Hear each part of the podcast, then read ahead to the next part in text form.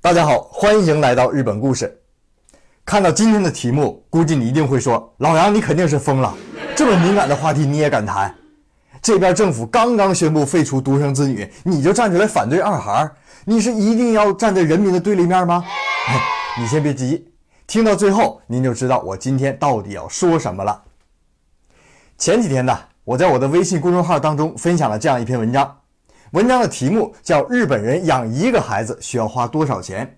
如果有想看这篇文章的朋友，欢迎扫描下面的二维码，进入公众号，输入“孩子”两个字，您就能看到这篇文章了。在文章的最后啊，我给大家算了一笔账：一个日本家庭，丈夫工作，妻子在家养一个孩子，这样的家庭一辈子需要花掉两亿九千万日元，合人民币一千四五百万。那这个家庭一辈子能赚多少钱呢？大概是三个亿左右。所以养一个孩子收支将将平衡。所以呀，最新的人口普查数据显示，日本平均每家生出生率是一点四人，和中国一样，均被列为联合国超低人口出生率国家。那有人会说了，这不挺好吗？我们中国可是经过了三十多年的艰苦奋战呐。人口出生率才刚刚降到一点五以下，那日本也没做错什么措施，人口就下来了。哎，那咱们就先看一看出生率低会带来一个什么后果。出生率低所带来最严重的后果就是会形成一个少子高龄化国家。啥叫少子高龄化国家呀？就是年轻劳动力越来越少，老年人越来越多。咱们还拿日本举个比方啊。日本现在的养老制度是公众养老制，也就是政府从二十岁到六十岁的劳动力当中强制收取一定金额，然后补发给六十五岁以上的老人。现在啊，日本六十五岁以上的老人占总人口的百分之二十三。再过三十年，到二零四五年的时候，这个数字啊可就变成百分之四十了哟。那个时候。平均日本每一个老人的后边只有一点二个劳动力在供养啊，也就是你辛辛苦苦赚来的钱有一半要交给政府。那有人也说了，哎呀，年轻的时候赚的多吗？我能多交点税就多交点税吧，起码落一个老有所养嘛。哎，如果你要真这么想的话，别忘了有一句话叫做“理想很丰满，现实很骨感”呢。数据分析家拿出一组数据来。一翻两瞪眼，全傻了。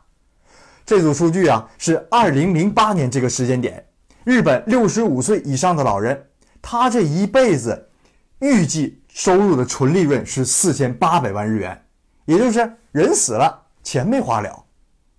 可你反过来再看二零零八年时候的二十多岁的人，也就是日本的八零后啊，他们这一辈子的预计纯收入是负一千七百万日元。这就是赵本山小品当中所说的：“人生最最痛苦的事情是人没死，钱没了。”人这一生最最痛苦的事你知道什么吗？啥呀？是人活着呢，钱没了。这整个社会就崩溃了嘛。所以啊，为了避免这种情况的发生，日本政府发现呢，少子高龄化社会吗？只有孩子少了，老年人才多了呢。那孩子少了怎么办？生呗，你有病我有药啊，对不对？咱们看看日本政府开出来的这两个药方啊。首先第一个，你不缺钱吗？缺钱给你钱。产妇住院生孩子的钱，日本政府给报销了四十二万日元啊，合人民币大约两万多块钱。生出来的孩子呢，你是有一个算一个，平均每个人每个月一万到一万五千日元的补贴，合人民币大约是七八百块钱。一直给到初中毕业，那孩子在上小学为止的时候，医疗费免费，哎，福利是相当的棒啊。那其次呢，刚才我们算那笔账的时候，不是说平均每家养一个孩子是将将够吗？哎，你别忘了有一个先决条件呢，就是丈夫工作，妻子在家呀。那也就是说，如果妻子也出去工作的话，这个家庭是不是理论上就可以养两个孩子了呢？哎，所以啊，日本政府开出来的第二个药方就是刺激女性就业，具体表现在呀，增加幼儿园的数量，延长女性休产假的时间，还有增加男性休产假的比例。啊，爸爸帮助妈妈嘛。咱平心而论啊，日本的福利相当不错，出生的时间也很长了，可是出生率它就是上不去呀。就像那首歌里边唱的呀，爱情不是你想买想买就能买，让我睁开，让我明白，放手你的爱。爱情不是你想买想买就能卖，放到日本这儿啊，那就是孩子不是你想要想要就能要上的。那这个到底是为啥嘞？除了这个视频节目啊。老杨还有一个微信公众号，首先，请在通讯录页面中选择公众号。打开公众号页面之后，请点击右上角的加号键，在搜索菜单中输入 Japan Story，点击关注，老杨就出现在你的菜单中了，快来关注吧。刚才我简单给大家介绍了一下日本政府为了应对少子化危机而出台的福利政策。同时啊，抛出了一个问题，就是日本的福利其实不错，可出生率咋就上不来呢？如今呢，我们中国也即将面临少子高龄化社会的到来，那只有摸清了日本问题的症结所在，才能决定我们将来的何去何从。那日本福利到底哪儿出了问题呢？前不久啊，我读了这样一本书，书名叫《衰亡的经济学》，作者是日本经济学家竹内敬雄教授。竹内教授在书中指出啊，日本通过福利来刺激生育，这种做法本身就很有问题。这经济学家有时候说话是挺毁三观的啊。咱们来看看他为什么这么说。首先呢，产妇的补贴、育儿补贴、儿童医疗免费，这些钱呢，表面上看来是由政府来出，可政府哪来的钱呢？到最后还不是落在一个一个的纳税人身上？比如说前一段时间的日本消费税从百分之五涨到了百分之八。将来还要涨到百分之十，这就是啊，政府把只有一部分人享受福利的这个支出强加给了全社会的劳动力，那社会劳动力负担越来越重，自然生孩子的意愿就越来越小啊。这个时候，难道政府还要通过更加丰厚的福利去刺激生育吗？比如说啊，最近朋友圈啊、微博啊传火了一一条新闻啊，安倍希望通过生第一个孩子奖励一千万日元的政策。来使日本的出生率在二零二零年之前达到一点八人。咱先不说这是安倍一厢情愿的想法，并不是日本政策啊。就算它是日本政策，我也敢断定，它绝对不会达到预期的效果。而且这条政策会把日本带入万劫不复之地。为啥这么说呀？很简单呐，更加丰厚的福利也就意味着更加高额的税收啊，这实际上成了一个恶性循环呐。所以啊。经济学当中有这样一个现象：一个好的动机往往会带来一个适得其反的结果。书中还举了这样一个例子啊，日本政府为了增加女性就业而延长女性产假的时间，对女性来讲这是好事儿啊。可是啊，企业它是一个商业组织啊，它是要计算自己的成本利润的。如今你政府单方面的去延长了女性产假的时间。那企业经过各方面的利益权衡之后，对不起，很有可能他选择减少雇佣女性员工啊。你看，本来一个挺好的想法，结果反而降低了女性就业的机会。所以，诺贝尔经济学奖获得者哈耶克曾经说过这样一句话：“通往地狱的道路，往往是由善意铺就的。”那你会说了，这也不行，那也不行，那他们到底该怎么办？难道我们就这么眼睁睁地看着少子高龄化这头怪兽越走越近而坐以待毙吗？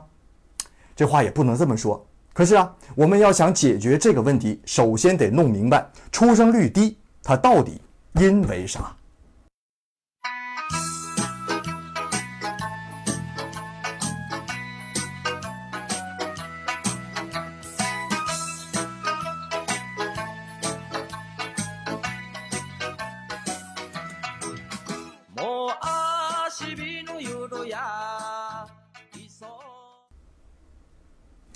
针对于刚才的问题，日本美女评论家海老泽游记曾经专门写过一篇文章来论述这个事情。他在文章当中指出啊，日本出生率低的原因主要有两个。首先，第一个是结婚率低。日本三十五岁以下的未婚率，男性高达百分之四十七，女性也有百分之三十六啊，这可将近一半的人。那为啥会出现这种情况呢？咱中国有一句老话，叫“男怕入错行，女怕嫁错郎”。放在今天的日本，那是再合适不过了。随着经济整体下滑，日本年轻男性想找到一份稳定的工作，那是越来越难了。不是在打工当中，就是在找工作当中。而日本的跳槽呢，薪水啊是越跳越低。这实际上已经成为阻碍日本社会发展的一个症结。今天咱们先放在这不谈，哪天再跟大家细说。那再看女性这边，日本女性结婚呢，虽然不能要求对方有车有房、父母双亡，但是有一份稳定的工作和收入，这一点不过分吧？毕竟婚后生活除了诗和远方之外，还有面包和香肠呢。可是日本年轻男性连这一点都满足不了啊，所以。结婚率低是导致出生率低的第一个重要原因。那第二个原因呢是晚育。为人父母啊，大多数啊都希望尽量给孩子一个富足优越的生活条件。可是啊，日本经济不行了，年轻人兜里没钱啊，生第一个孩子的时间就大大的延后了，导致于以后即使想生第二个、第三个，也错过了最佳的时机。所以你看。导致日本出生率低的两个重要原因，究其根本都是由于经济整体下滑而造成的。那日本政府啊，通过福利来刺激生育，实际上是看错了病灶，开错了药了。那我们再回过头来看一看刚才的问题，怎么解决少子高龄化社会的到来啊？竹内教授开出了这么个药方，他说呀，政府压根儿就不应该过多于纠结于人口问题。该生几个孩子，那是人孩儿他爸、孩儿他妈自己的事儿，和你政府半毛钱关系都没有。你政府既没有权利去鼓励生育，也没有权利去抑制生育，更何况你试图去计划生育嘞？而且呀，人口的增增减减是大自然里再正常不过的规律了，你政府想管也管不了。那政府该咋办呢？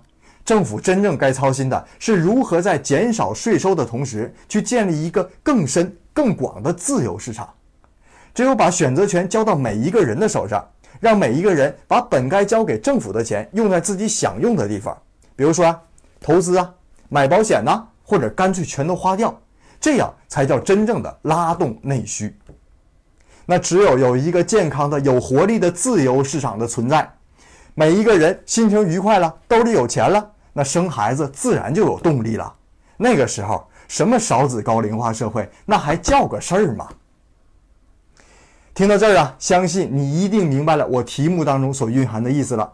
对我所反对的不是多生，也不是少生，我所反对的是在政府主导下的鼓励多生或者号召少生。卢梭曾经说过这样一句话，上半句大家都知道，人生而自由，却无往不在枷锁之中。其实还有下半句了。自以为是其他一切的主人的人，反而比其他一切更是奴隶。这句话用在今天的话题里面同样合适啊！政府希望通过各种政策来控制住人口，反而却渐渐陷入到人口问题这个巨大的陷阱当中啊！节目的最后，特别感谢我的好朋友刘楠大哥。大家也可以看到，今天的视频和第一期比起来，简直是有云泥之别呀！这多亏刘大哥的鼎力相助，嫂夫人现在正身怀六甲，在这里借这个场合，第一，特别感谢刘楠大哥；第二，也祝嫂夫人身体健康，母子平安；第三，再次广发英雄帖，邀集各路豪杰。如果您对我的节目有什么建议，或希望我在今后的节目当中涉及某些话题，欢迎您致信下面的邮箱。日本故事老杨在这恭候您的大驾。